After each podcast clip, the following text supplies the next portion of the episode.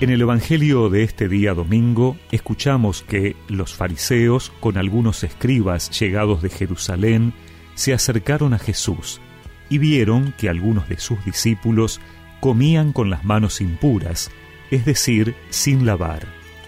Los fariseos, en efecto, y los judíos en general, no comen sin lavarse antes cuidadosamente las manos, siguiendo la tradición de sus antepasados, y al volver del mercado no comen sin hacer primero las abluciones.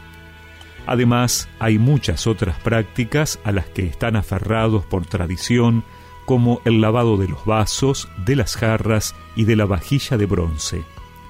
Entonces los fariseos y los escribas preguntaron a Jesús, ¿por qué tus discípulos no proceden de acuerdo con la tradición de nuestros antepasados, sino que comen con las manos impuras?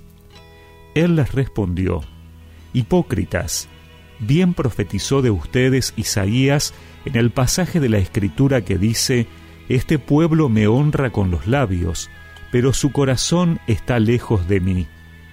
En vano me rinde culto, las doctrinas que enseñan no son sino preceptos humanos. Ustedes dejan de lado el mandamiento de Dios por seguir la tradición de los hombres. Y Jesús llamando otra vez a la gente, les dijo, Escúchenme todos y entiéndanlo bien. Ninguna cosa externa que entra en el hombre puede mancharlo. Lo que lo hace impuro es aquello que sale del hombre, porque es del interior del corazón del hombre de donde provienen las malas intenciones, las fornicaciones, los robos, los homicidios, los adulterios, la avaricia, la maldad, los engaños, las deshonestidades, la envidia, la difamación, el orgullo, el desatino. Todas estas cosas malas proceden del interior y son las que manchan al hombre.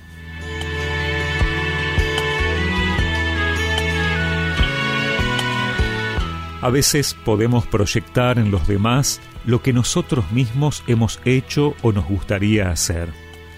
No tenemos otra clave para comprender la realidad que nuestra experiencia personal y como mecanismo de defensa podemos erigirnos en jueces de los demás.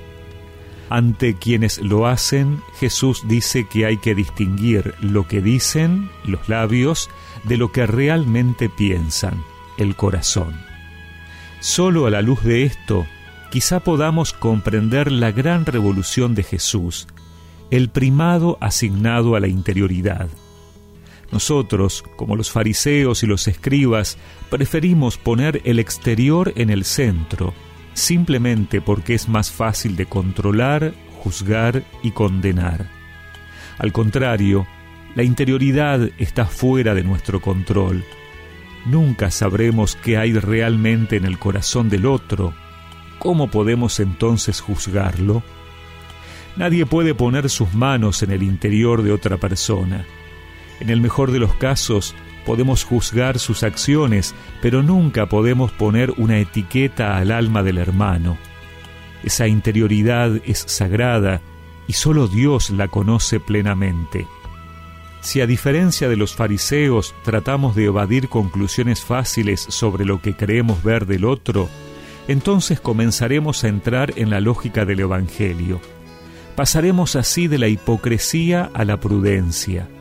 Si queremos el bien del otro, no necesitamos nombrarnos jueces, basta con empezar a buscar primero en nosotros mismos.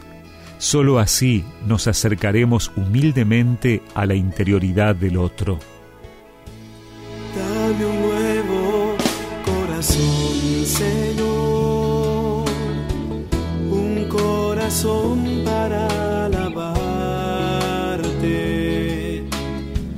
un corazón para servirte.